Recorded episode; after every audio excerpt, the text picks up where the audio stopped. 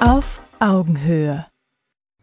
Liebe Community, herzlich willkommen zu einer weiteren Ausgabe auf Augenhöhe. Und ich freue mich wirklich heute nicht nur sehr, sondern sehr, sehr, sehr, weil heute sitzt die Jugend am Tisch, die Jugend von heute, die, für die wir das ja hier auch ein Stück weit machen. Und ich freue mich wirklich sehr, dass ihr hierher gekommen seid nach Dresden, Caroline, ja, ich grüße genau. dich ganz Dankeschön. herzlich. Ich freue mich auch total, hier zu sein. Studentin der Psychologie. Richtig, ja. Ja, wie kommt man darauf, Psychologie zu studieren? Ist das, ist das so, dass man irgendwie schaut in den Katalog und sagt, ach, das klingt ganz gut? Oder war das schon von Anfang an, dass du, wann wusstest du, du willst das studieren? Ich wusste es eigentlich erst relativ spontan. Ich habe mich auch auf sehr viele Sachen beworben, weil Mhm. ich sehr viele Interessen habe. Tatsächlich auch auf Medizin zum Beispiel. Ähm, aber auch, ich hatte auch über Lehramt nachgedacht und andere Studiengänge. Aber ich habe mich dann für die Psychologie entschieden, weil ich ähm, etwas über den Geist des Menschen erfahren wollte. Ich wollte ähm, verstehen, wieso Menschen so handeln, wie sie handeln. Da ist ja viel zu tun im Moment. Ja, genau, aber ist, ja, genau, und dann kommt, kommt dann auch so zu der Kritik des Studiengangs vielleicht auch, man lernt, würde ich sagen, nicht so sehr viel darüber, also über den Geist und wie ein Mensch handelt und wieso er das tut und so weiter, sondern eben eher in andere Richtungen. Ja. Aber schön, dass du da bist. Danke. Ich grüße ganz herzlich Saskia, ähm, Studentin, BWL-Studentin. Ja, genau. War Aber das auch ich- immer schon Leidenschaft, sich mit äh, Betriebswirtschaftslehre auseinanderzusetzen? Also bei mir ist es ja tatsächlich äh, noch in die Richtung digitale Wirtschaft. Also es hat auch noch mit digitalen Medien zu tun. Ähm, bei mir war es tatsächlich auch so, dass ich angefangen habe, Psychologie zu studieren, aber es dann genau aus diesem Grund auch aufgehört habe, weil ähm, ich halt eben nicht so viel über den Geist des Menschen erfahren habe. Also schon, ich würde sagen, die Psychologen sehen den Menschen halt sehr als ähm, physisches Konstrukt, was ich halt aber nicht unterstreiche, weil ich denke, dass es halt noch mehr gibt als nur die physische Ebene beim Menschen. Ihr beide seid von Studenten stehen auf. Der Ja. Karlauer sei mir erlaubt, Studenten stehen ja eigentlich gar nicht so gerne auf. Oder ist das so ein altes Klischee? Nee, ähm, das stimmt. Ich stehe auch nicht gerne früh auf. ähm, aber ähm, wir Studenten stehen eben äh, auf für die Freiheit von Lehre, Meinung und Wissenschaft. Und dafür lohnt es sich natürlich aufzustehen. Ja. Und auch früh am Morgen, wenn es dann vielleicht zur Demo geht. Darüber werden wir heute sprechen. Ich äh, freue mich über Aaron. Aaron, äh, du bist Student der Humanmedizin. Jetzt muss ich mal fragen, Humanmedizin, so würde für viele vielleicht schon im Moment so klingen, ist ein Widerspruch in sich bei der Art von Medizin, die wir gerade erleben, oder? Äh, ja, im Prinzip schon. Also ich habe mir das Studium ausgesucht, weil es für mich einfach wichtig ist, was über den Körper zu lernen, über den Menschen zu lernen und einfach wie alles funktioniert. Wahnsinnig spannend, quasi im Großen und im Kleinen. Aber die Medizin ist dafür da, dass sie etwas für den Menschen tut und die ist nicht dafür da, dass es ums Geld dabei geht. Also dass das Gesundheitssystem überhaupt, dass die, die Frage ist, ob es um Geld verdienen geht, finde ich einmal sehr, sehr kritisch. Und du merkst was halt erst im Laufe des Studiums eigentlich. Also du hast etwas gewählt und dann entscheidet sich erst, ob es das Richtige war. Und jetzt nach äh, vier Jahren Studium kann ich definitiv sagen, dass das Studium wunderbar ist, so von dem, was du über den Körper lernst, aber einfach halt, was du dann damit bezwecken sollst in der, ähm, in der Gesundheitsindustrie, wo es um Geld geht, um viel, viel Geld geht und darum geht, nicht Menschen zu heilen, sondern wie gesagt, viel Geld zu verdienen. Das ist das Ganze halt sehr kritisch und deswegen ist die Frage, ob es da um den Menschen geht oder eher um irgendwelche ähm, Wirtschaftler geht, die viel Geld dann verdienen können damit. Das ist eine gute Frage. Ich freue mich über deine Teilnahme. Dankeschön. Und äh, dann kommen wir jetzt sozusagen zum Nichtstudenten. Also, also, also meine Mutter hätte jetzt immer gesagt, das schwarze Schaf. Ich bin auch so ein schwarzes Schaf. Ich habe auch nicht studiert. Und trotzdem kommen wir irgendwie ganz gut durchs Leben, oder? Leo, ich äh, grüße dich. Du bist YouTuber. Richtig, vielen lieben Dank, dass ich heute da sein kann. Ja, ich habe extra als schwarzes Schaf mit meine, so eine Tarnweste mitgenommen. Und ja, wir sind ja hier schon bei den ersten kritischen Punkten, Thema Studium, warum man das macht, warum man das vielleicht auch nicht macht. Und ich habe für mich gemerkt, dass ich äh, ja, keine Motivation sehe, einen Studiengang äh, zu nehmen, um des Studierens willen, also weil man jetzt vielleicht sagt, das ist halt der, der Norm in der Gesellschaft oder die Eltern wollen es, die Freunde machen es ja auch, sondern ich habe mir gedacht, wenn ich was mache, dann will ich das wirklich mit Gewissenheit äh, tun und das habe ich jetzt auch gemacht, aber eben in Form von Videos und die habe ich mir tatsächlich eben das Schneiden, das Film selbst beigebracht und mittlerweile jetzt nach einem Jahr zusammen mit einem Kumpel gestartet. Äh, Und ihr seid ja sehr erfolgreich. Also Ketzer Dank, der ja. Neuzeit, so Richtig. heißt euer Blog. Äh, Genau. Der hat ja irgendwie schon, ich glaube, knapp 50.000 Abonnenten allein bei YouTube Richtig, und auch ja. sicher auf anderen Kanälen. Und ihr macht coole Sachen, darüber wollen wir heute sprechen. Vielen Dank. Ja, ich habe auch mal geschaut, Ketzer, was steht eigentlich bei Wikipedia über Ketzer? Jemand, der öffentlich eine andere als die in bestimmten Angelegenheiten für gültig erklärte Meinung vertritt. ich glaube, da sitze ich am richtigen Tisch heute. Definitiv, ja. Ja, das heißt hier alles Ketzer am Tisch, Ketzer und Ketzerinnen. Saskia, Caroline. Ja, doch schon, auch, ja. Nach der sagen. Definition. Mhm. Aber das würde mich jetzt mal interessieren, so in, in deinen Kreisen, im Freundeskreis. Ähm, wie, wie ist dein Moment mit der Spaltung? Ähm, bei mir persönlich war es so, dass ich Freunde hatte, noch aus der Schulzeit. Und ähm, wir uns dann immer seltener getroffen haben und irgendwann haben sie sich dann auch impfen lassen und ähm, der Kontakt ist auseinandergegangen, aber sie wussten schon, dass ich eine andere Meinung habe. Ja? Dann zum Beispiel auf meinem privaten Instagram-Account habe ich Bilder gepostet von Demos, wie ich auf Demos war. Und darunter kamen dann die ganzen Hate-Kommentare. Also ist nicht ganz so schön, wenn es von Leuten kommt, die du kennst, beziehungsweise die auf deiner Schule früher waren. Es ist schon eine Spaltung da, muss ich sagen, aber ich habe auch Freunde, die geimpft sind und die zu mir halten. Das hm. kann ich auch ganz klar sagen. Die gehen dann vielleicht nicht auf Demos und die sind vielleicht auch nicht Teil von Studenten stehen auf, aber die haben halt irgendwo noch ihre Werte und auch wenn sie jetzt noch nicht aufstehen, kann ich mir vorstellen, dass sie in Zukunft, wenn die Bedrängnis noch größer wird, dann doch auch aufstehen und ihren Mund aufmachen. Saskia, wie hat deine Familie reagiert? Ja, also ich, ähm, bei uns war es so, dass wir generell schon von Anfang an, äh, als es alles angefangen hat, schon ein anderes Bild hatten davon, wie halt Krankheit entsteht. Also nicht so, wie es vielleicht in der klassischen Medizin ist. Ähm, und dadurch, äh, ja, fanden es dann natürlich unsere Eltern auch äh, gut, sozusagen, was wir machen. Es gibt halt schon an der einen oder anderen Stelle Konfliktpunkte, weil es halt sein kann, dass äh, ich ma Sachen mache, die meine Eltern nicht ganz nachvollziehen können, wie zum Beispiel, dass ich halt mich vehement weigere, eine Maske zu tragen und solche Dinge. Und dann ähm, sorgen sie schon meine Eltern um meine Zukunft und so weiter und sagen, ach, mach doch dies vielleicht doch noch und ja, aber eigentlich äh, ist, war die Reaktion positiv. Ja, der Zusammenhalt in unserer Familie ist eigentlich schon gegeben. Da mhm. kenne ich Familien, das ist ganz anders. Mhm. Ja. Aaron, ähm, so jetzt stelle ich mir das vor, Student der Humanmedizin, ähm, wie, wie ist denn das überhaupt so mit den Professoren, mit den Ausbildern? Ähm, was vermitteln die euch gerade für ein Bild und äh, bist du da der einzige Rebell? Äh, ja, in der Tat. Also es gibt ziemlich wenige, wie man sich das vorstellen kann. Also ich dachte eigentlich, dass genau die Mediziner die Gruppe sein müssten, die halt eben aufstehen und die sagen, hier stimmt was nicht und die da auch natürlich dazu ausgebildet sind, die ganzen Fakten, Informationen quasi alle zu prüfen. Also dass genau diejenigen, die so extrem gebildet sind, das heißt, umso höher du gebildet bist, habe ich festgestellt, desto öfter kommst du zu einer Meinung, die halt irgendwie an den Haaren herbeigezogen ist. Tatsächlich, denn ähm, die Daten liegen uns vor seit über eineinhalb Jahren schon und es ist nicht allzu schwierig, das Ganze ähm, aus mehreren Blickwinkeln zu betrachten und dass wir alle Experten an einen Tisch tun, wie auch hier. Also die Frage ist, warum gibt es nicht im Fernsehen eine Diskussionsrunde, wo sämtliche Experten alle an einen Tisch kommen? Das ist doch eine, eine gute Frage. Und woraufhin dann eine Meinung getroffen wird, die eben auch darauf basiert, dass alle mitgefragt worden sind. Und unter den Professoren ist es halt so, also es gibt ein, zwei definitiv, die hinter verschlossener Hand darüber reden und sagen, das Ganze stimmt nicht. Und es wird hier Politik getrieben und es geht nicht um die Gesundheit, sondern es geht darum, halt eben ein neues Gesellschaftssystem aufzubauen mit einem digital Social Score System, mit einem QR-Code, der von der Regierung abgeschaltet werden kann. Und ähm, die Regierung bestimmt über die Kondition quasi, ob der grün oder ob der halt rot ist. Und wenn du halt nicht mitmachst, gehörst du zur Gruppe der unsolidarischen Volksgefährder, weil es einfach ausgestoßen.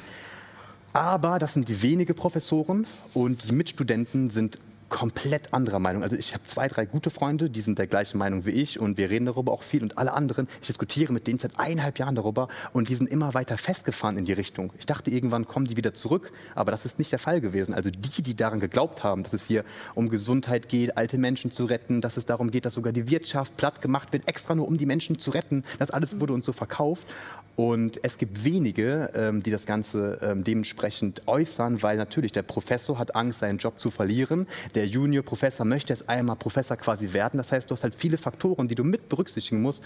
Und deswegen ist das Bild im Generellen eigentlich eins, wo du sagen musst, alle laufen mit und alle marschieren mit. Aber ich habe gemerkt, inzwischen ähm, durch die Impfpflicht auch, was die letzte Verschwörungstheorie gewesen ist, die jetzt eingetroffen ist. Ähm, in Österreich. In Österreich, mhm. genau. Oder auch die Beugehaft. Also tatsächlich Menschen, die sich nicht impfen lassen wollen, also die nicht mitmachen, in Beugehaft zu stecken. So. Das sorgt dafür, dass diese 10 bis 15 Prozent, die es jetzt eigentlich verstanden haben, sagen so, okay, es reicht uns, wir stehen auf, wir zeigen Gesicht, wir machen dort nicht mehr mit. Ich habe jetzt gerade gehört, heute die Beugehaft soll äh, doch nicht kommen, aber das ist auch letztendlich, das ist jetzt wieder ein Detail, worüber genau. wir uns streiten. Es geht, ums, es geht ums Grundsätzliche genau. und es geht einfach ähm, darum, dass wenn man ja Leo, ähm, so wie Aaron jetzt so einen, so einen runden Tisch fordert und das wäre ja eigentlich das Normale. Ja, also das Normale wäre ja zu sagen, alle Experten an einen Tisch. Das ist ja auch das, was wir eigentlich seit anderthalb Jahren versuchen. Das ist der Grund, warum wir mit Fair Talk angetreten sind. Aber in dem Moment, wo man das fordert, hat man ja gleich oder ist man gleich in der Gefahr, ein Verschwörungstheoretiker, ein Rechter zu sein. Tja, so schnell geht's. Ne? und, und, das bringst du ja bei Ketzer der Neuzeit ganz gut auf den Punkt. Vielleicht kannst du mal ein bisschen den Leuten, die das noch nicht kennen, erzählen, was ihr so macht. Mhm. Also angefangen hat das Ganze mit einem Format, wo man auf die Straße geht, mit einem Mikrofon, mit einer Kamera und dann wildfremde Menschen anspricht, die eigentlich gerade Gassi gehen oder mit Kumpels unterwegs sind. Und dann stellt man doch einfach mal eine trockene Frage, jetzt nicht zum Thema ja, Bundesliga-Fußballergebnis, sondern einfach mal, ja, wie ist es denn mit der Impfpflicht? Sind sie dafür oder nicht? Das ist jetzt natürlich gerade ein aktuell heiß debattiertes Pflaster.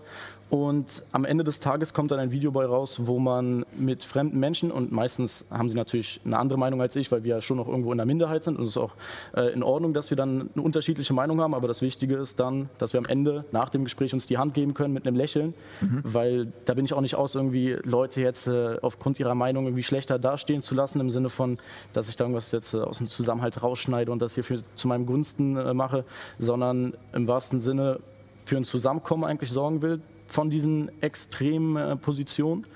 Äh, weil ja, man hat es ja geschichtlich schon jetzt äh, vor 100, vor 200, vor 500 Jahren immer gesehen, wenn die aufgehetzten Seiten nicht mehr miteinander reden, dann führt es meistens ins Chaos und das wollen wir ja irgendwie mal auch vermeiden. Also du, bist ja, du bist ja mit einem T-Shirt rumgelaufen, habe ich gesehen, eine deiner Umfragen, da stand drauf, kein Mensch ist illegal, das kennt jeder, mhm. außer Ungeimpfte stand da, glaube ich, oder nur nicht Ungeimpfte. und damit bist du auf eine Fridays for Future Demo gegangen. Ja, das war ganz witzig. Klar. das, das, war, das war wirklich spannend zu schauen, aber das Ergebnis war gar nicht so schlimm, oder? Ja, das ist bei der Umfrage natürlich, weil wir haben da auch keinen wissenschaftlichen Anspruch, dass wir jetzt sagen, unsere Umfragen sind äh, komplett äh, sauber äh, aufgearbeitet und das ist jetzt repräsentativ, äh, weil bei der Umfrage ist natürlich eine äh, interessante Thematik, ob die Menschen das T-Shirt als Ironie aufgefasst haben und gesagt haben, ah, guck mal, dieses Narrativ, kein Mensch ist illegal, nimmt er jetzt so sozusagen äh, so ein bisschen auf die Schippe und sagt, außer Ungeimpfte, so als Kritikpunkt, mhm. ja, um auf dieses gesellschaftliche Thema kritisch aufmerksam zu machen. Ja, weil dann sagen natürlich, hey, cooles T-Shirt, ist ja voll ironisch, voll cool. Oder, so wie wir es halt auch mitbekommen, mitbekommen haben, dass die Leute gesagt haben, nee, ist die Wahrheit. Ist zwar ein bisschen hart formuliert, illegal sind sie ja nun nicht, aber, und dann kommt ja das Wort wieder mit dem unsolidarisch, sie sind halt eben ein bisschen schlechtere Menschen moralisch gesehen, das schwingt ja dann immer mit in dieser Diskussion rum. Und da fanden natürlich einige das T-Shirt dann auch in die Richtung positiv, aber am Ende des Tages eine witzige Erfahrung oder eine interessante zumindest. Ne? Ja, das ist halt einfach spannend. Also ich frage mich nach wie vor seit äh, Beginn dieser Impfdebatte, warum ähm, darf man Angst vor Corona haben? Also das ist, wenn man Angst vor Corona hat, dann ist man man also willkommen. Wenn man Angst vor der Impfung hat, was ja einfach auch eine legitime Angst ist. Ich finde, Ängste zu bewerten, der eine hat Angst vor Schlangen, der andere vor Feuer, einer hat vor Corona, wiederum jemand anders vor Krebs. Also das ist so absurd, dass man das nicht haben darf. Wenn man das hat, dann ist man ein Spinner. Aaron. Stimmt, ja. Warum? Also was, also vielleicht kannst du uns da noch mal irgendwie was Studium der Humanmedizin, da wird es ja auch sicherlich um das Thema Impfen gehen. Wie wird euch das sozusagen nahegebracht, welche, welche Wichtigkeit Impfungen haben? Ja, also generell müssen wir da unterscheiden ja zwischen irgendwelchen Impfungen, die schon seit Jahrzehnten auf dem mhm. Markt sind und Impfungen, die halt eben neu sind. Ähm, es gibt ja viele verschiedene Impfstoffe, es gibt Totimpfstoffe, es gibt Lebenimpfstoffe. Also das ganze Thema ist ja riesengroß und deswegen ist es auch schwierig, ähm, das quasi, quasi irgendwie mit einem einzelnen Wort zu beziffern oder eine Meinung darüber zu haben, ohne sich eben auszukennen. Darum sagt man auch immer, dass irgendwelche Menschen, die keine Virologen sind, sich nicht auskennen können. Aber das Ding ist halt dahinter, ähm, dass du halt kein Virologe sein musst. Du musst halt eben nur die Daten die angucken und dann das Ganze halt eben mit dem normalen Hausverstand und Menschenverstand das Ganze dir anschauen. Du musst dafür kein Arzt sein und auch kein Experte sein, weil du einfach nur überprüfen musst, was gesagt wird und ob das Ganze eintrifft. Und ähm, deswegen, also wir wissen ja nach eineinhalb Jahren, dass ähm, an der neuartigen Impfung ähm, es viel mehr Nebenwirkungen gibt. Das ist die Frage, ob man sowas überhaupt sagen darf auf YouTube, weil man immer Angst haben muss, dass alles zensiert wird und dass Informationen einfach nicht geteilt werden. Und wir haben eine Art Informationsmonopol quasi, wo eine Seite sagt, was die Wahrheit ist und alle anderen Seiten müssen gucken, dass sie überhaupt zu Wort kommen können und werden halt wegzensiert die ganze Zeit. Das ist halt total tragisch, weil normalerweise müssten wir, wie eben schon gesagt, alle an einen Tisch kommen und dort darüber reden. Und deswegen ähm, ist es halt so, dass die Angst auf jeden Fall legitim und berechtigt ist, weil du darfst natürlich Angst haben vor der Impfung, vor allem jetzt, wo wir nach eineinhalb Jahren auch gesehen haben, dass ja auch Schäden aufgetreten sind. Dass also wir jetzt darüber reden, Schwangere zu impfen, Stillende zu impfen, Säuglinge zu impfen, um sie zu schützen. Und nachdem wir schon Daten haben ähm, und diese Menschen überhaupt nicht in Studien mit einbegriffen worden waren und auch auch kurz äh, kleiner Off-Topic, aber auch da wieder, ne?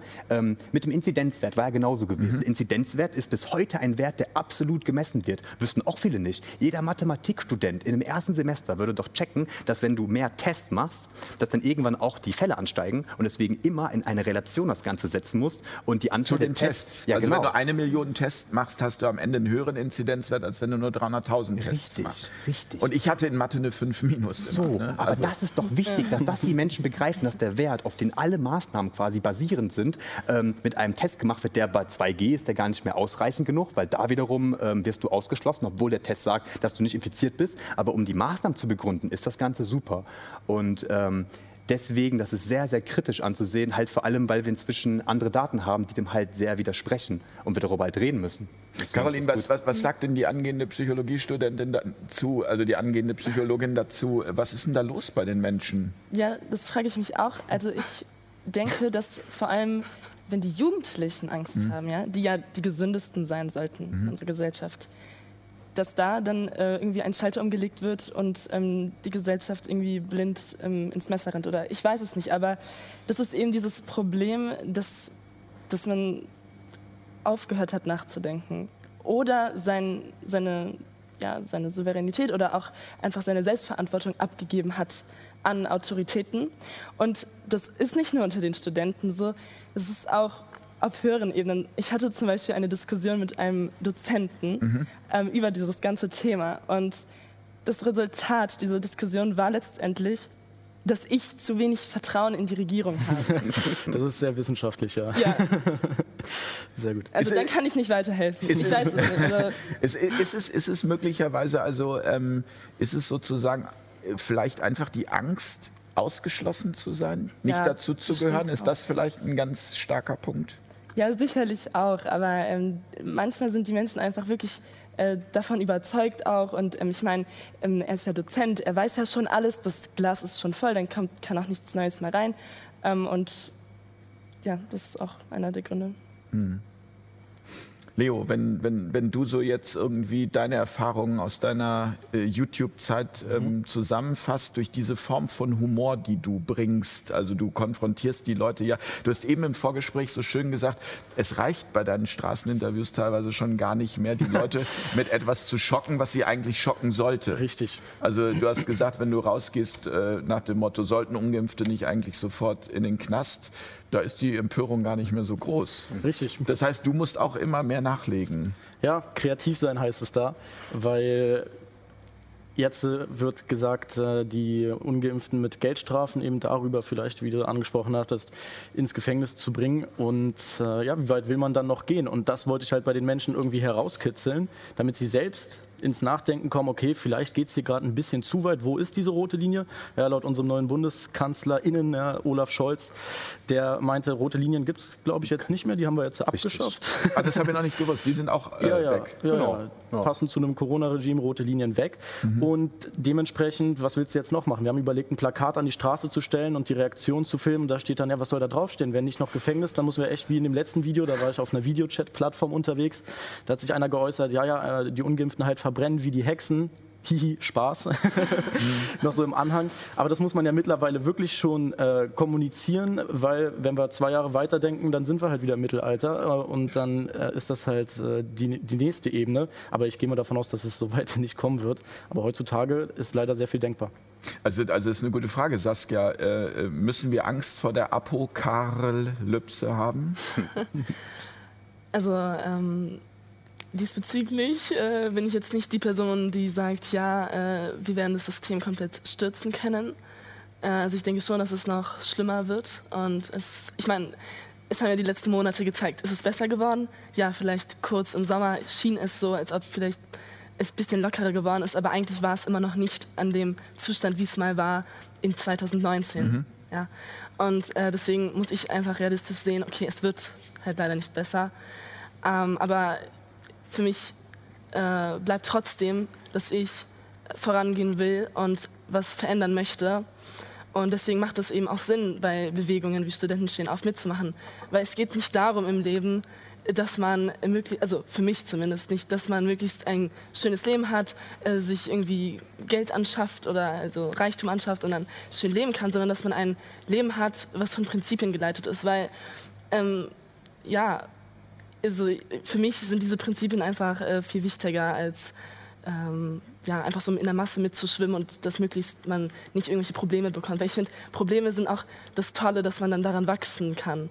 Ähm, deswegen finde ich es ja auch irgendwo gut, dass diese Krise gekommen ist, weil ich dadurch sehr, sehr vieles gelernt habe. Also zum Beispiel, ich habe sowas wie den Klimawandel oder so überhaupt nicht hinterfragt. Äh, mhm. Da dachte ich, ja, na, das wird schon so sein und äh, war auch eigentlich voll dabei und also was heißt voll dabei? Also ich äh, war halt schon so, ja, okay, ich möchte aufpassen, dass ich äh, weiß ich nicht, äh, nicht so viel Auto fahre oder so, keine Ahnung. Ja, den Unterschied mhm. zwischen Umweltschutz und Klimaschutz, den gibt es ja heutzutage auch nicht mehr. Mhm. Aber da gibt es ja demnächst bei dir eine Sendung, deswegen genau, ja, ja, freut uns auch überhaupt, ja, dass wir hier an einem Tisch sitzen können. Und du hast es ja äh, angesprochen, wo auch jetzt eine andere Meinung zum Klimawandel gegenüber der mhm. anderen mhm. äh, gegenüber sich setzen und dann auch mal ein Gespräch haben, weil das fehlt ja komplett. Und das, das fehlt komplett ja. und das ist letztendlich auch genau das, was wir äh, brauchen und das auf allen Ebenen und auch in allen Altersstufen am Ende, dieses, diesen, diesen Diskurs einfach wiederherzustellen, ähm, weil wir ja nur darüber voneinander lernen können ja. und dann immer wieder zu meiner Lieblingsfrage, wie wollen wir in Zukunft miteinander leben? Ja, das ist ja die Frage, also ich möchte eben, mhm. und das kann ich jetzt auch einfach mal klar als Meinung hier in die Runde geben, so wie das gerade sich entwickelt, nicht leben. Auf keinen Fall. Das, also, aber ich muss mich auch dann äh, geschlagen geben, wenn vielleicht äh, 80 Prozent sagen, sie möchten so leben. Da muss man sich halt irgendwie eine Lösung suchen. Aber ich glaube, und das wäre auch nochmal eine spannende Frage, die meisten möchten auch gar nicht so leben, aber sie haben irgendwie Angst, ähm, da mhm. klare Positionen zu beziehen. Du hast einen Blog, der heißt Der friedvolle Krieger. Das finde ich so schön. Ähm, vielleicht kannst du auch nochmal eine Motivation geben, einfach auch ja, seine Meinung zu ja. vertreten. Ich finde den Punkt, den du gerade genannt hast, eigentlich sehr schön, weil wir haben doch gemerkt inzwischen, dass ähm, anscheinend die Medien ein sehr mächtiger Apparat sind und die anscheinend ähm, unser Weltbild sehr maßgeblich mit beeinflussen können. Quasi, du hast Informationen, die bestimmen dein Weltbild und die bestimmen deine Handlung. Also du fährst auf einmal weniger Auto, weil du irgendeine Information bekommen hattest. Das heißt also, wir wissen, dass wir Netzwerke haben, die um uns herum sind, die riesengroß sind und die unser Weltbild bestimmen können. So. Und sollten wir nicht nach den zwei Jahren, wo wir jetzt gesehen haben, dass einfach Realität ein Produkt ist, was aus Gedanken erschaffen werden kann. Also die Gedanken erschaffen erst das. So. Und nachdem wir jetzt zwei Jahre lang gesehen haben, dass diese Kraft für Spaltung ausgegeben worden ist, wo die Menschen immer weiter in Gruppen unterteilt worden sind, links und rechts, ähm, jung und reich, Mann und Frau, inzwischen natürlich auch geimpft und ungeimpft, und wir sollten einfach deswegen ähm, sagen, dass diese Spaltung aufhören muss, wir miteinander reden müssen und dass ein Weltbild, was wir haben, eventuell gar nicht das Richtige ist. Weil die Frage ist doch, wenn wir einen Elefanten hier hätten ne, und du guckst den von der anderen Seite an als du und als ich so, wer sagt denn, dass du Recht hast und ich habe Unrecht? Vielleicht haben wir beide Recht und sollten einfach mal unsere beiden Weltbilder zusammenfügen und darüber sprechen. Und dass das nicht geschieht, finde ich es eigentlich das große Verbrechen daran, weil ähm, den Menschen wird die Chance genommen, sich zu informieren und an die Wahrheit näher heranzukommen, weil einfach Informationen, die notwendig sind, außen vor gelassen werden. Und das finde ich sehr, sehr schwierig daran. Und deswegen ähm, sollten wir vor allem uns um, um die Informationen kümmern, denn ich glaube, niemand will so leben, wie wir gerade leben, dass Kinder Masken anziehen müssen den ganzen Tag, dass jetzt die dreifach geimpften trotzdem in den Lockdown zurückkommen in Österreich, aber Masken immer noch tragen müssen mit dem Test und so, also immer mehr und immer mehr und immer mehr. Ich glaube, niemand möchte so leben, aber wenn du so eine Angst in dir drin hast und quasi du hast ein Ritual, quasi und das Ritual befreit dich von der Angst, aber die Angst wird dir zuerst einmal eingetrichtert, so, dann ist das halt so eine Sache, wie kommen wir da wieder raus? Durch Information, durch Gespräche und indem wir dafür sorgen, dass die Menschen an einen Tisch kommen. Aber das ist eine gute Frage. Wenn man so, also, also in einem Interview mit Wolfgang Wodak, ganz zu Beginn der Krise, hat Wolfgang Wodak damals gesagt, dass ähm, das Schwierigste sein wird, der Gesichtsverlust, aus dem Gesichtsverlust äh, rauszukommen. Hast du eine Idee? Wie, wie, wie, schafft man es, ähm, Gesichtsverlust, das, da, da, sind wir bei so einer Fehlerkultur, also einzugestehen auch, dass man Fehler gemacht hat ist ja eigentlich, sollte ja eigentlich was Natürliches sein. Ist es aber überhaupt nicht in unserer Gesellschaft. Ja. Und nur dadurch, dass man Fehler sich selber auch eingestehen kann, kann man ja charakterlich auch wachsen und wenn man dieses Ziel hat, zu einem besseren Menschen werden. Ähm, dieses Gesichtslose, das knüpft ja auch irgendwie so ein bisschen an die Masken an, weil durch die Maske hat man ja kein Gesicht mehr und über das Gesicht, finde ich, ähm, spielt sich so viel Mimik ab und so viel Kommunikation und die Kommunikation ist gar nicht mehr richtig gegeben Und ähm, auch die ganzen kleinen Kinder, die so aufwachsen, die dann eben nicht mehr diese Mimik sehen und so weiter, das ist alles sehr problematisch. Aber was ich eben auch gemerkt habe, dass ähm, wenn ich in der U-Bahn sitze und immer nur diese maskierten Gesichter sehe, ähm, ja, dass dann auch irgendwie diese Menschlichkeit ein bisschen verloren geht. Und das ist ja das nicht nur ein bisschen, glaube ich, sondern die Menschlichkeit geht grundsätzlich einfach verloren, weil man sich nicht mehr begegnen kann. Ja. Also nur noch über die Augen, das funktioniert zu einem gewissen ja. Teil, aber eben sehr eingeschränkt. Ja. Macht, macht dich das eigentlich wütend? Also wenn ich deine Videos sehe, habe ich ja eher so das Gefühl, du bist so, du hast so eine Leichtigkeit, du hast so einen Humor dabei ähm, und es ist sehr angenehm, weil man, weil man ja auch oftmals, wenn man sich jetzt so das ganze hart, äh, harte Zeug reinzieht, das bringt einen ja auch echt schlecht drauf. Äh, wenn ich deine Videos sehe, habe ich so das Gefühl, ich habe immer so ein Schmunzeln. Aber gibt es auch Situationen, wo du also am liebsten losbrüllen würdest? Na, alles andere wäre gelogen, na klar, das gibt es auch, aber selten im Umgang mit anderen Menschen. Also ich würde sogar da fast sagen nie. Also wenn jetzt äh, selbst äh, mich jemand auf der anderen Seite anschreit, so hey du Nazi und was weiß ich, ich habe da jetzt nicht das Verlangen, so ja jetzt muss ich noch lauter schreien, so weil dann fühle ich mich besser, sondern dann lasse ich den halt da links liegen, ja links liegen im Wasser und laufe halt dann weiter geradeaus meinen Weg. Aber auch ich habe manchmal Situationen, wo ich wirklich geschockt bin, obwohl man sich jetzt schon seit mehreren Jahren in meinem Fall auch mit diesen ja eher trübsinnigen Thematiken auseinandersetzt. Ich habe letztens erst das Video gesehen aus Dresden, der Polizist, der dem einen Demonstranten auch gut und gerne mal die Menschlichkeit genommen hat, indem er sagt, ja, ich weiß zwar nicht, was du bist, aber ungeimpft wie du bist, halt mal Abstand, sagt der Polizist zum Demonstrant. Mhm. Und ich äh, würde äh, dir da mal auch einfach ins Gesicht sagen, dass du halt ja, nicht menschlich bist, wenn du dich nicht impfen lässt. Und in der Zeit sind wir halt nun mal mittlerweile. Und da bin ich natürlich auch dann nicht mehr so, ah, in der Ruhe bleiben, alles wird gut, so, sondern da bin ich auch manchmal, da will ich auf den Tisch hauen. Aber in den Gesprächen selbst, äh, gerade bei Straßenumfragen, da geht es eben am Ende des Tages darum, dass ich mich mit dem Gegenüber äh, verstehe auf einer, auf, einer, auf einer Ebene von Werten und eben nicht von äh, jetzt äh, politische Meinung A oder B. Bevor wir so ein bisschen in die Zukunft noch schauen, ähm, wie, wie, man das Ganze positiv noch äh, weiter lösen kann zu so einer Gesellschaft, wie wir sie, glaube ich, alle gerne hätten. Ähm, Saskia, hast du noch eine Idee dazu, warum ist die Jugend so passiv? Also ich erinnere irgendwie nur an die 68er Generation. Das war ja Revolution, Rebellion pur. Und heutzutage hat man eher so das Gefühl, wenn man irgendwie gut durchkommt, so ein bisschen Komfortzone hat, ein Smartphone und dann, äh, dann will man eigentlich gar nichts aufs Spiel setzen. Ja, ich denke, also das ist genau das, glaube ich, auch, was du sagst, ähm, dass es den Jugendlichen einfach gut geht. Und äh, dann, also naja, es gibt halt solche und solche. Ähm, manche, manchen geht es natürlich nicht gut, wenn, es, wenn Dinge passieren, die äh, gegen ihr Gewissen sozusagen sprechen. Die wollen dann auch was ändern, aber den meisten äh, macht es ja nichts aus. Also du hast ja vorhin gesagt, ich glaube, die meisten Menschen wollen gar nicht so leben mit 3G und alles. Aber also wenn ich rausschaue, dann sehe ich, dass die Menschen eigentlich ganz zufrieden damit sind, weil die sehen ja das Gute darin. Und es ja. ist ja eine Frage der Bewertung, ob man ähm, jetzt die Maske gut findet, ob man die Impfung gut findet. Wenn man das gut findet, hat man ja kein Problem damit. Wer hat Probleme mit etwas Gutem? Also ich habe nur Probleme mit Dingen, die ich halt schlecht finde. Deswegen, ähm, ja, es kommt halt auf diese Einstellung äh, drauf an. Deswegen ähm, ist wahrscheinlich die Frage, okay, woher kommt denn diese Einstellung? Und ähm, ja, äh, so wie ich es jetzt gesehen habe, viele Jugendliche, die ich jetzt so kennengelernt habe, habe durch Studenten stehen auf, ähm, da waren immer äh, meistens die Eltern auch kritisch. Also es gibt wirklich sehr wenige, wo ähm, die Eltern äh, nicht kritisch sind. Und deswegen, ähm, ja, glaube ich, hängt es auch schon eben damit zusammen, welche Werte man mitbekommt in der Erziehung. Und äh, ja, ich glaube, genau deswegen will man ja auch gerade die Familie schwächen, weil die Familie ist ja sozusagen der aktive Gegenpart zum Staat. Mhm. Und wenn man nun mal eine Gesellschaft aufbauen will, in dem jeder Einzelne, ob Vater, Mutter, Kind, jeder soll am Ende des Tages abhängig vom Staat sein. Und ja, so sieht man es ja eben, dass die Familie gezielt geschwächt wird und dann hat zum Beispiel der Jugendliche jetzt in unserem Fall eigentlich nur noch das Smartphone und durch Smartphone äh, ja, hat man vielleicht Glück und äh, hat auch noch eine andere Sichtweise, zum Beispiel indem man jetzt hier, äh, unseren Kanälen mal folgt und dann auch mal das vergleicht mit dem, was im Fernsehen abläuft. Aber wenn man nur dieses offizielle Narrativ, was ja gesteuert wird über verschiedene Medienkonzerne, das ist ja nun mal so, äh, dann hat man schlechte Karten. Deswegen ist es ja so wichtig, dass dieses offizielle Narrativ ja, für die, die dieses System hier steuern, niemals fällt, weil ja, sonst äh, werden diese Machtinteressen natürlich nicht mehr so umgesetzt werden können, äh, wie sie jetzt gerade getan werden, wenn die Gesellschaft nicht mehr dahinter steht. Und die Gesellschaft steht ja gerne hinter etwas, wie du es angesprochen hast, wenn sie meinen, es äh, wäre das Gute, das moralisch äh, Höhere.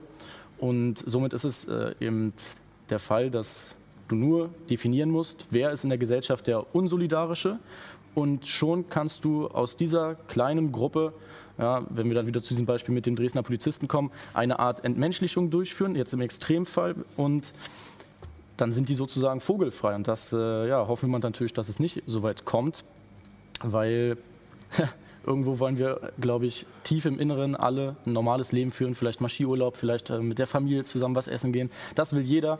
Äh, die Frage ist halt, ob man sich im Vorhinein so sehr manipulieren lassen hat, dass man die eine Gruppe, die eine andere Meinung hat, äh, dafür verabscheut. Und diese Spaltung läuft leid, äh, leider gerade.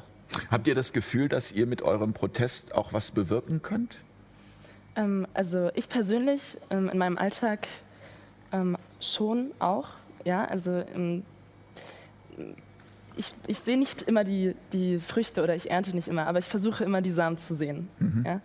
Ähm, zum Beispiel heute in der U-Bahn, heute Morgen ähm, sind wir U-Bahn gefahren und da war eben auch eine ältere Dame, die sich lautstark darüber beschwert hat, dass wir keine Maske tragen und mhm. ähm, sehr, sehr genervt und gereizt war, sehr verärgert. Und ähm, ich hatte mir aber eben vorgenommen, freundlich zu bleiben und ähm, ja, zu lächeln und ähm, Saskia hat gesagt, ja, wir dürfen keine Maske tragen.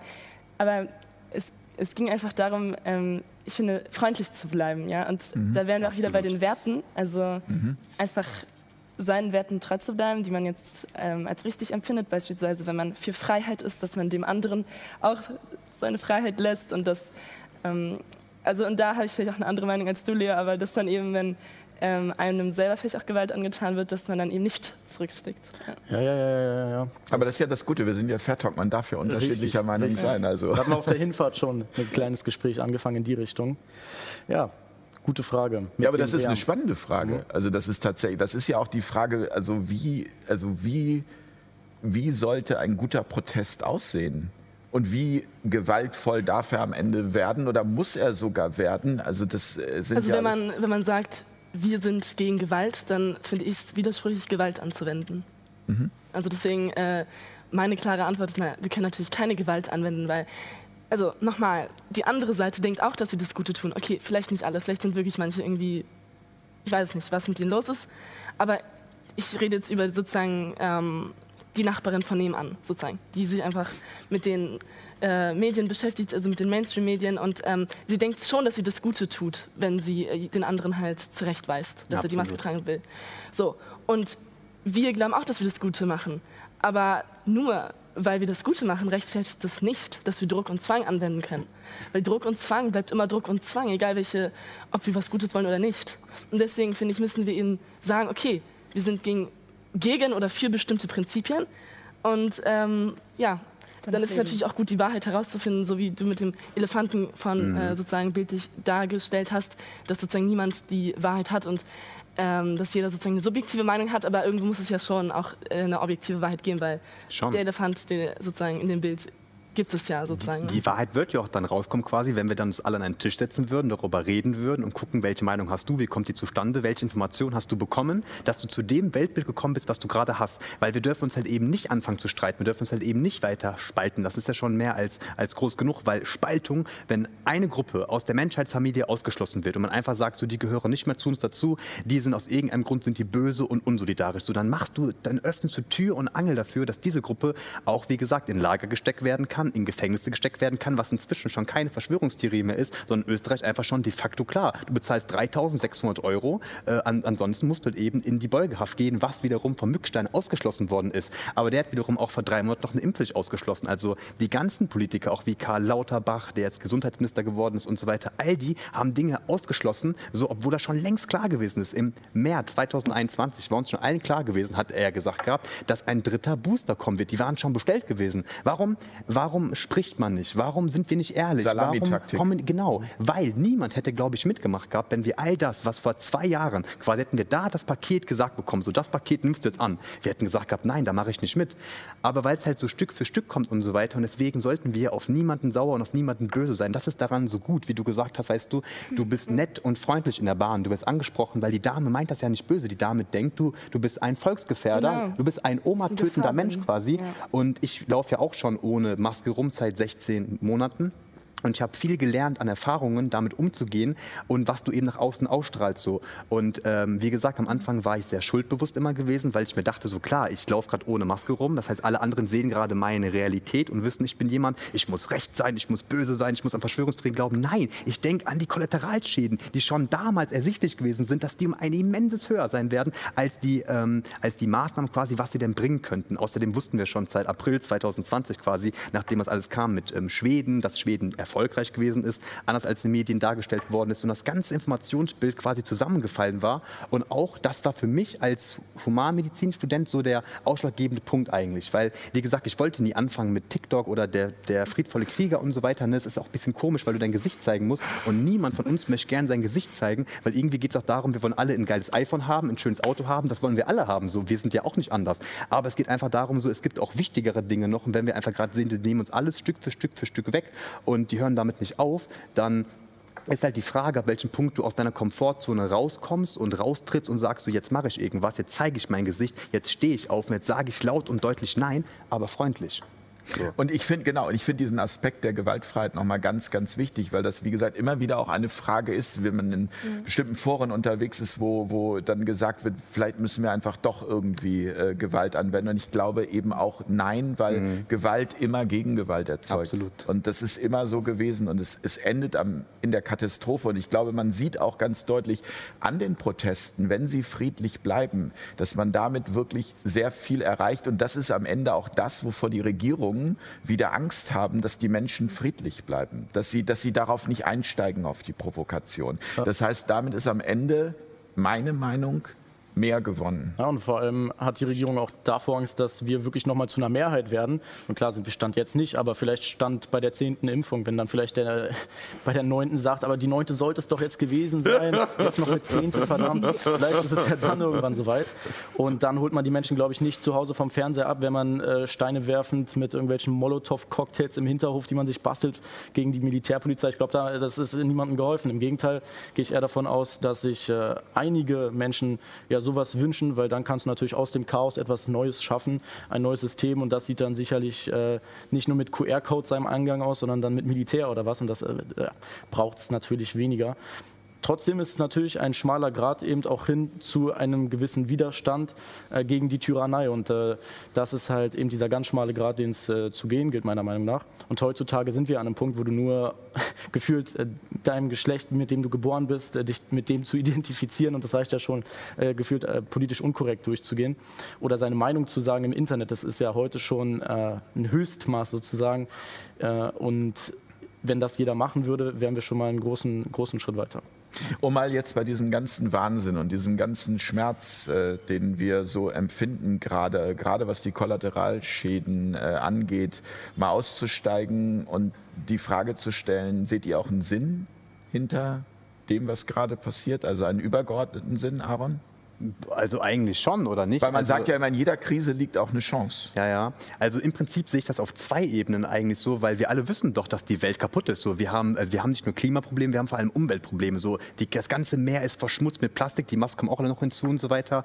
Und wir beuten Tiere aus, wir beuten den Menschen aus. All diese ganzen Markenklamotten ist alles von Ausbeuterei quasi, ist was wir unterstützen so. Das heißt also, die Welt ist ja kaputt, in der wir gerade leben und wir müssen dringend was daran tun. Das Trinkwasser in 20 Jahren wird, ähm, wird nicht mehr da sein und so weiter. Wir müssen dringend was tun. Wir brauchen eine Art Great Reset oder irgendwas in der Richtung. Wir müssen alles neu auffangen, das stimmt schon. Aber die Frage ist, ob mit Bewusstsein und mit Information und eine vierte industrielle Revolution, Digitalisierung und so weiter über Bewusstsein, indem wir sagen, die Roboter arbeiten für uns, das System arbeitet für den Menschen oder soll der Mensch weiter für das System arbeiten, wie es letzten 20, 30 Jahre gewesen ist? Weil das System und Amazon und so weiter sollten dem Menschen dienen. Und das ist halt so der Punkt dahinter. Aber ich glaube, dass wir ähm, ziemlich ähm, viele Chancen auch daraus haben können, können, weil wenn du so viele Probleme hast und wenn du so viele Sorgen hast, entweder du gehst daran kaputt oder du schaffst es, da rauszusteigen und die Energie zu bekommen und dich mit deinen Problemen auseinander, auseinanderzusetzen und zu gucken, wo kommt das eigentlich her. Und deswegen ist, glaube ich, diese Lupe, die wir gerade auf alle Themen richten, eigentlich ziemlich genial, weil, wie gesagt, ne, wir wussten schon davor, dass ähm, 5 Millionen Kinder pro Jahr an Hunger sterben. So das wissen wir. Das, ist, das weiß jeder eigentlich. Und dafür gibt es ein Gegenmittel. Dafür gibt es ein Gegenmittel. Das, ne? So. Und ähm, einfach halt, dass wir diese Lupe anwenden und sehen, wo sind die Probleme und wie können wir die gemeinschaftlich lösen mit 99 Prozent der Menschen und nicht, dass ein Prozent uns diktiert, wie wir zu leben haben. Das halt. Also ich, ähm, bevor Corona angefangen hat, hast du auch das schon kurz angerissen, ja, habe überhaupt nichts hinterfragt, gar nichts. Ich dachte, das, was die Medien, was ZDF was und so weiter, das Erste und so weiter, dass das alles wahr ist, dass es stimmt, das war's. Also ich Spannend, das heißt, dadurch ist bei dir auch wirklich genau, so ein Aufwachprozess Genau, richtig, absolut. Gestartet. Und dann habe ich überhaupt erst angefangen, irgendwas zu hinterfragen. Die ganzen Themen sind dann aufgekommen und ähm, das Ding hatte das auf jeden Fall einen Sinn und ich sehe es aber auch übergeordneter tatsächlich. Mhm. Ich und Saskia auch. Wir sind auch Christen und ähm, wir glauben eben an Gott und wir glauben daran, dass ähm, diese Zeit jetzt eben offenbart, auf welcher Seite man eben in seinem Herzen sozusagen steht. Also möchte man der Freiheit nacheifern oder möchte man in, die, in der Sklaverei enden? Und Freiheit heißt halt nicht, sich zu verkaufen. Sozusagen in dem Sinne, dass man sagt, okay, gut, ja, ich gehe jetzt mit dem Staat einen Kompromiss sein und spritze mich halt ein paar Mal und dann. Ähm, das ist keine Freiheit. Also, das ist äh, Versklavung. Die Chance hinter der Krise, die hast du ja auch schon zu Beginn angesprochen. Also die Ketzer der Neuzeit wären wahrscheinlich nicht da, oder? Wo sie jetzt gerade sind, ohne die Krise. Das stimmt wohl. Ja, so hat mich das halt auf diesen Weg gebracht, äh, überhaupt in diese Medienwelt richtig einzusteigen. Das war schon immer irgendwo mein Ziel, äh, irgendwie in die Öffentlichkeit zu gehen mit meinen Videos, die damals noch über Fitness und über Reisen gingen, auch schöne Themen. Aber irgendwann kam dieser Moment, wo ich nicht mehr anders konnte, außer mich zu diesen Thematiken zu äußern. Mhm. Natürlich hat es damals angefangen mit den Maßnahmen, mit den Lockdowns. Und das waren ja wirklich noch im Vergleich zu heute banale Thematiken, so Maske gut, schlecht. Mittlerweile sind wir ja wirklich schon bei Knast für Ungeimpfte gut, schlecht. So. Und dann machst du eine Umfrage und die sagen, ja, ja, kann man ruhig machen. Das, das ging schnell, ne? Das ging sehr schnell. Und ja klar, man hat dann äh, seine Leidenschaft äh, trotzdem äh, gefunden und hat sich halt jetzt nicht gesagt, ja, jetzt ist die Welt ja in Schutt und Asche, jetzt kann ich mich auch hinlegen, schlafen und äh, aufgeben nach dem Motto. Und das andere Extrem bin ich jetzt auch nicht, dass ich sage, ja, ich habe so eine Hoffnung, jetzt geht's los, in einem Jahr ist spätestens alles vorbei und äh, nächsten Monat tritt die Regierung zurück. Gehe ich auch nicht von aus, aus diesem, aus diesem realistischen Weltbild heraus. Äh, aber die Frage ist ja auch, ob wir jetzt das, was wir hier alle gerade in unserem Leben machen, machen, weil wir jetzt die größte Hoffnung haben auf den nächsten Monat, auf das nächste halbe Jahr oder weil wir für uns merken, ich spüre das in mir, dass es das Richtige ist, dass es meine Werte sind und nach meinen Urteilen das Richtige ist. Äh, und dann ist es ja genau wie du es gerade angesprochen hast, die Frage auch des Herzens, ja, so äh, wie sagt man, schleimerig das jetzt auch klingt, aber das ist ja keine Frage von geimpft oder ungeimpft, der eine ist gut, der andere ist schlecht, sondern ich habe genauso mhm. Freunde, äh, die, äh, die politisch korrektesten Menschen eigentlich der Welt sind, aber selbst die fangen jetzt gerade an, ja, doch mal ins Umdenken zu kommen. Selbst wenn sie es auch nicht machen würden, dann würde ich immer noch sagen, ey, du bist immer noch mein Bruder, wir mhm. kennen uns schon so ewig, wir können uns unterhalten. Und diese Spaltung entgegenzuwirken, das wird, denke ich mal, Ziel Nummer eins sein für die nächsten Wochen und Monate. Hast du Angst vor der Zukunft, Saskia? Also ist das so, dass du manchmal nachts aufwachst und denkst, ich bin im falschen Film? Also das schon sozusagen, aber äh, ich habe keine Angst, weil ich einfach ähm, Gott Vertrauen habe, dass ähm, ja, äh, wenn ich meinen Prinzipien folgen werde, dass das das Richtige ist. Und dann ist es ja auch egal, wie man es jetzt nennt. Aber ähm, ja, ich vertraue Gott. Das gilt für dich auch? Ja, es, es, gilt schon auch für mich. Also äh, manchmal denke ich mir auch, wenn die ganzen Pressemeldungen reinkommen, wo man, äh, wo, wo, also werde ich in ein paar Monaten noch ein Dach über dem Kopf haben überhaupt, wenn, also, oder wie soll das überhaupt werden? Das ist eine schöne Idee, ja, eigentlich eine Umfrage, ist, dass man sagt, irgendwie äh, äh, Mietwohnungen nur noch für Geimpfte. Ich war gerade genau beim selben Gedanken. Was halten Sie von 1G auf dem Wohnungsmarkt? Das ja. was, ja. Internetzugang Guck mal, so entstehen gleich auch Richtig. wieder neue Themen. Und das würde die Impfbereitschaft auf jeden Fall erhöhen, was offiziell das Ziel ist. Ne? Also. Aber man muss auch äh, politisch korrekt bleiben, das wäre nur ein Anreiz. Also so Essen und Wohnung und sowas ist es halt. Man muss ja nicht. Das ist ein Anreiz. Muss ja nicht in der Wohnung gehen. Weil du hast ja die freie Wahl, du kannst ja auch. Unter der Brücke. Auf der Straße. So, Unter der Brücke gibt es auch gute Boosterimpfung, glaube ich. Da gibt es einige Experten, die sich da auch auskennen. Aber ich wollte dich nicht. Ja, ja. Äh, nee, ähm, also genau. Also ich denke mir dann, ähm, Gott hat die ganze Erde geschaffen. Ähm, er hält mich jeden Tag am Leben. Er gibt mir die Liebe, die ich brauche, um überhaupt zu leben. ähm, ihm ist es ein leichtes, mich auch zu ernähren ähm, und sei es durch die Raben wie bei Elia. Also deswegen habe ich da so ein Vertrauen und lasse mich auch nicht aus der Bahn werfen, wenn dann irgendwie Hate kommt oder wie auch immer, um vielleicht nochmal darauf zurückzukommen. Dadurch, dass ich diese Post gemacht habe auf meiner Instagram-Seite, mhm. hat sich jemand gemeldet, der schon geimpft war und gesagt hat, ich finde das sehr gut, dass du das machst. Und der ist dann überhaupt erst zu Studentenstehen aufgekommen und ist jetzt dort auch aktiv und hat Hoffnung bekommen. Und ähm, das ist doch, dann gibt es doch auch nichts Besseres. Also ja, am Ende ist es ja auch egal, also wie man das benennt. Also ich sag mal, für den einen ist es das Gottvertrauen, der andere hat einfach eine spirituelle Anbindung. Also das ist ja, also am Ende geht es, glaube ich, darum, ins Vertrauen zu kommen. Wodurch auch immer, oder? Das ist, das ist ein ganz wichtiger Punkt. Zu vertrauen, dass es weitergeht und zu vertrauen, dass es gut wird. Aaron. Obwohl wir quasi sehen, es wird jeden Tag schlimmer, ne? Also das auch. Ja, das ist dieser, das, also das, aber das ist wieder, aber da, da bräuchten wir jetzt einen Quantenphysiker. Genau, also das beides Inwieweit wir dann eben auch die Realität schaffen ja, ja. Ähm, und äh, wie wichtig es eigentlich ist, tatsächlich in der Utopie zu bleiben und nicht in die Dystopie zu gehen. Aber was wir doch merken, ist doch, dass irgendwie äh, die Spaltung stärker geworden ist. Also die Ränder sind extremer geworden. Also die, die daran glauben, dass der Staat gerade die Wirtschaft schließt und es hier um Gesundheit geht und dass quasi der Staat das erste Mal alles dafür tut, um seine Bürger zu beschützen, was ja halt davor nicht der Fall gewesen ist, weil davor ging es immer um Großkonzerne, um Digitalkonzerne, um viel Geld und so weiter. Vor allem wird alles angehalten dafür, dass der Mensch im Mittelpunkt steht und dass der Mensch beschützt wird, ist doch irgendwie geil so. Ne? Das wurde uns ja so verklickert, dass es quasi darum gehen würde. Und jetzt aber nach zwei Jahren merken wir halt eben, dass es nicht um, um Gesundheit geht, weil einfach die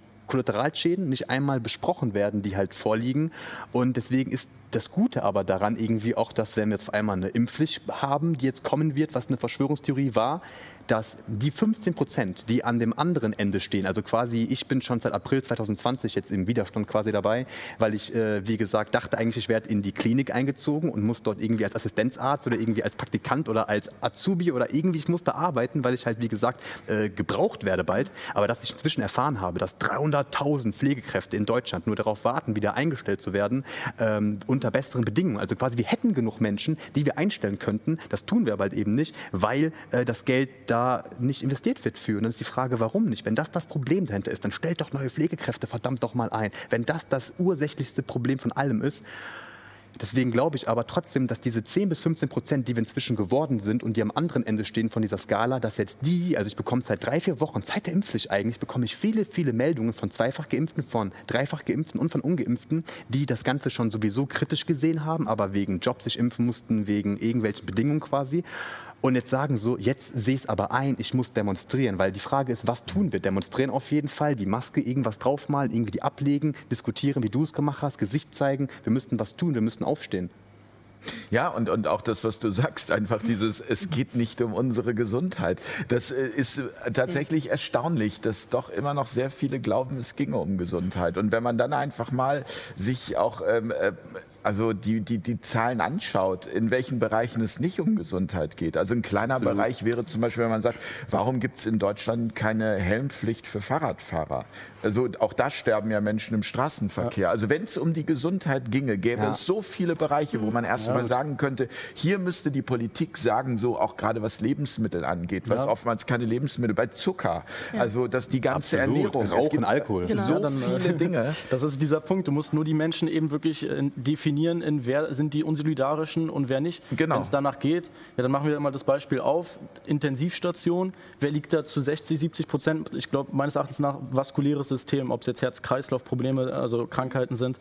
Und woher kommen die? Ja, wollen wir jetzt den Menschen äh, vielleicht die Steuern erhöhen oder sagen, äh, die dürfen jetzt äh, nicht mehr am Gesundheit weniger Zucker, normalen Leben weniger Rauchen, genau. weniger Alkohol. Wollen wir die Skipisten zumachen, weil Richtig. Menschen, die Skifahren, sich vielleicht ein äh, ja, gute Idee. Ja, wäre doch, Idee eigentlich. Wäre doch mal eine Regel, oder? Weil wenn die dann auf der Intensivstation landen, dann haben wir wieder einen Platz weniger. Die müssen ja nicht Skifahren. Was ist mit Menschen, die einfach zu viel arbeiten, zu viel Stress haben?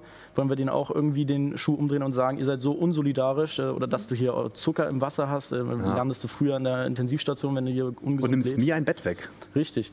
Und äh, das können wir ins Absurde treiben. Und das wollen die Menschen halt Stand jetzt nicht sehen. Auch wenn du denen erklärst, ja, wie ist es denn mit den Krankenbetten, die abgebaut werden, ja, weil eben die Krankenhäuser pleite gehen während einer Pandemie, was ja auch irgendwo paradox ist. Und die dann Fördergelder bekommen, wenn sie eben weniger Platz haben im Krankenhaus. Aber noch sind wir nicht an dem Punkt, wo wirklich die schweigende Masse äh, da bereit ist, hinzugucken. Und wir sehen ja unsere Realität immer nach dem, wo wir unseren Fokus drauf richten. Und wenn unser Fokus auf dem ersten Kanal im Fernseher ist, dann wird das erstmal so bleiben. Aber ich denke mal, umso absurder es wird, umso bessere Chancen haben wir auch, dass eben wie angesprochen nach der Krise wieder das, äh, das, das Rad nach oben geht. Ja. Und wie absurd es schon geworden ist, das sehen wir, glaube ich, alle gerade auch im Parlament.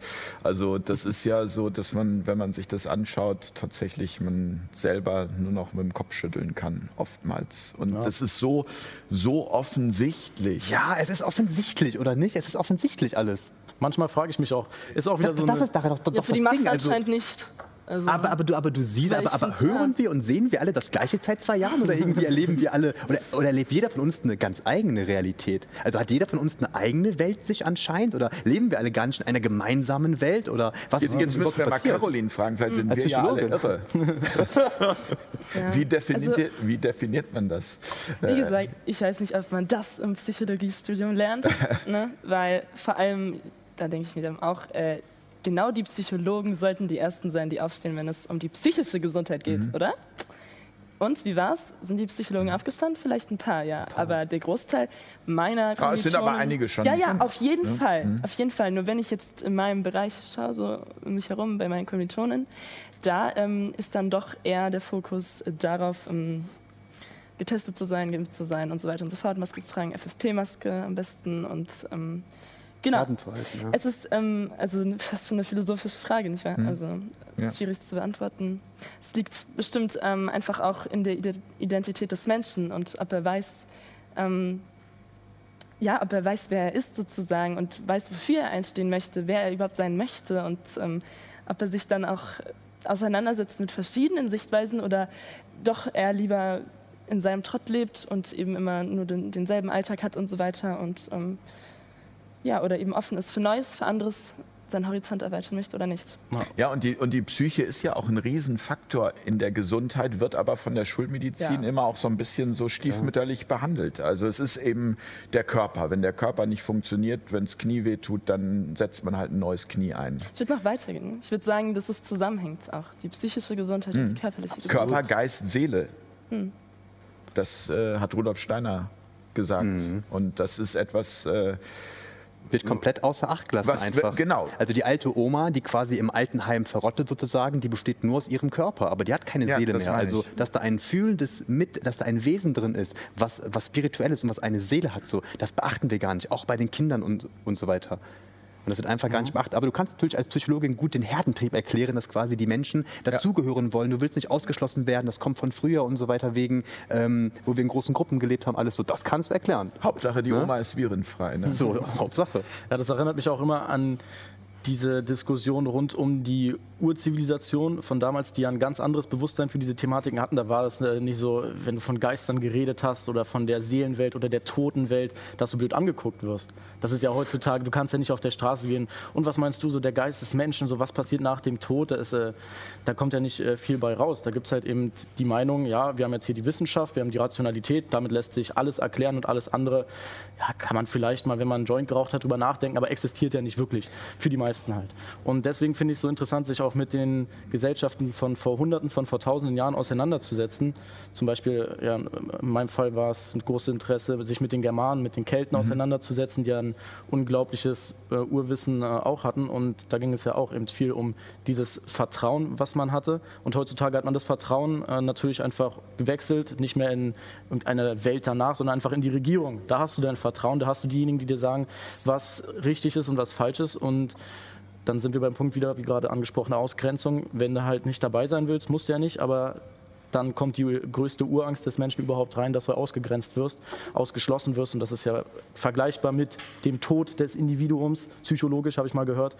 Das will natürlich, äh, das wollen natürlich die wenigsten. Umso interessanter aber, dass wir den Schritt gegangen sind und gesagt haben, ja du, hier läuft einiges falsch. Und ich sage das jetzt auch äh, ganz frei, in dem Fall in die Kamera rein, weil da fragen sich dann schon einige, ja Leo, warum machst du das denn? Das ist ja schon mutig, aber ich habe da irgendwie nie so jetzt diesen Sprung ins kalte Wasser gesehen, dass ich jetzt gesagt habe, boah, jetzt bin ich mutig, jetzt äh, mache ich das, sondern ich hatte von vornherein dieses Urvertrauen, wahrscheinlich durch meine, durch meine Eltern, äh, dass ich gesagt habe, ja, was soll mir schon passieren, wenn ich für meine Werte einstehe? Mir kann nur das Beste passieren. Vielleicht noch mal zum Schluss der Sendung ein Appell von jedem von euch. Ja. Caroline, willst du fang an? anfangen? Okay, ja, gerne. Also mein Appell wäre, dass ihr friedlich bleibt und dass ihr liebevoll bleibt und dass ihr den Werten treu bleibt, für die es sich lohnt einzustehen und dass ihr, dass ihr der Freiheit nacheifert. Saskia? Also mein Appell ist, dass wir äh, uns nochmal wirklich alle Grundlagen anschauen. Ähm, wir, oder du hast ja auch vorhin schon öfters gesagt, ja, es gibt so viele Informationen und so weiter, aber diese ganzen Studien und so weiter, das ist ja auch alles, ähm, muss man auch interpretieren. Und wir müssen halt wieder zu den Grundlagen zurückkehren, wo wir wirklich sicher sagen können, das ist wahr und das ist falsch und nicht, ähm, also weder Drosten sozusagen einfach so vertrauen, aber auch nicht einfach äh, irgendwem sozusagen kritischem einfach so vertrauen, sondern immer wirklich selber forschen und nach der Wahrheit suchen. Das ist mein Appell. Aaron? Ja, wir leben aktuell in einer der krassesten Zeiten, die wir uns alle hatten jemals vorstellen können. Wir müssen gemeinsam aufstehen, wir müssen Nein sagen, wir müssen das laut und friedlich tun und wir müssen erkennen, dass wir gespalten werden, dass das Ganze extra ist, dass es schon seit Jahrzehnten so vor sich geht und dass wir einfach erkennen müssen, dass äh, wir zusammenhalten müssen und wir sind eine Menschheitsfamilie, egal wie jeder von uns aussieht oder was jeder von uns tut und jeder Mensch ist gleich viel wert, weil in jedem wohnt das gleiche innewohnende Wesen drin. Das ist einfach wichtig, sich daran immer zu erinnern und dass wir eine faire und gerechte Welt wollen, wo niemand ausgenutzt und niemand ausgebeutet wird. Und das passiert die ganze Zeit, weil der Mensch ist für das System da und nicht das System für den Menschen. Und das wollen wir. Leo, du hast das Schlusswort heute. Ja, Punkt 1, den Fair Talk abonnieren auf YouTube. Vergessen. Und wenn ich jetzt zum Praxis... Und die Ketzer natürlich, ne? Ja, wir, und, und die friedlichen Krieger Ja, und die Studenten. Studenten stehen auf. Und wir, wir abonnieren uns jetzt alle gegenseitig. So sieht's aus. Ja, deswegen fand ich deinen Namen auch sehr interessant. Der friedvolle Krieger denkt man ja erstmal ist ein Paradox, aber muss es gar nicht sein, weil ich glaube auch in unserem Fall jetzt zum Mann werden gehört nämlich genau das dazu, sich mit seiner inneren Natur auseinanderzusetzen und das finde ich kann man am besten machen, indem man vor allem ja jetzt den Fair Talk nicht deswegen entabonnieren, aber vielleicht mal zu sagen, ja das Handy, ja, das Handy lege ich jetzt erstmal weg, YouTube mache ich jetzt erstmal aus und ich gehe mal in den Wald, ich gehe mal Eisbaden und lese vielleicht sogar mal ein Buch oder komme mit, ich würde das echt gerne mal machen, auch ins Altersheim zu gehen, darf man ja aktuell nicht, aber mal mit jemandem, der 90, 100 Jahre alt ist, ihm einfach mal eine Frage zu stellen, hey, wie ist dein Leben gelaufen, was hättest du anders gemacht? Was, Tolle was, Idee. Also Ganz das würde mir so viel mitgeben und diesen Ursprung, das Natürliche, was, alle, äh, was wir alle in uns haben, das wiederzuerkennen. Und das kann man meiner Meinung nach, ja, egal ob es jetzt Meditation ist, seiner Leidenschaft nachgehen oder eben wirklich mal Eisbaden, das bringt dich direkt wieder zurück eben in diesen Urzustand. Und von da aus lässt sich doch das äh, Ganze, glaube ich, ein bisschen lockerer aus einer Entfernung anschauen. Und dann hat man vielleicht wieder ein paar klarere Gedanken als diesen wahnsinnigen Strudel, in den man manchmal verfällt, äh, aus dem meistens nichts Schöpferisches entsteht. Ich danke dir ganz herzlich, ich danke euch ganz herzlich. Ich freue mich auf das 1G-Video. Jawohl, ein Geh auf den Wohnungsmarkt. 1G genau. auf dem Wohnungsmarkt. Das schickst du dann auch bitte gleich. Ja, das verlinken wir Jawohl. natürlich. Aber wenn das der Karl hört, muss er aufpassen, er wird es direkt anwenden. Ja, ja. Ja, das haben auch schon einige in die Kommentare geschrieben. Macht nicht so viel, das äh, nehmen die sich alle als Vorbild. Ja, so ist es halt leider. Ja, aber das ist interessant, weil ich äh, lese gerade ein Buch der Wahl und das Ende der Welt und das Buch ist aus dem Jahr 2015 und wenn man das liest, denkt man, okay, das ist die Vorlage für einen Schwab gewesen. Also ist ein Roman, aber unfassbar. Also man, man fühlt sich so, ja, man denkt, okay, bis zum Jahr 2021. Ähm, in diesem Sinne vielen Dank und ich muss sagen, es hat mir sehr viel Spaß mit euch gemacht. Gleichfalls. Und ich habe große Hoffnung, wenn ihr die Jugend seid, die Jugend der Zukunft. Äh, vielen Dank fürs Zuschauen. Vielen Dank an Caroline, an Saskia, an Leo und an Aaron. Gute Nacht. Jawohl, bis Tschüss. zum nächsten Mal. Auf Augenhöhe.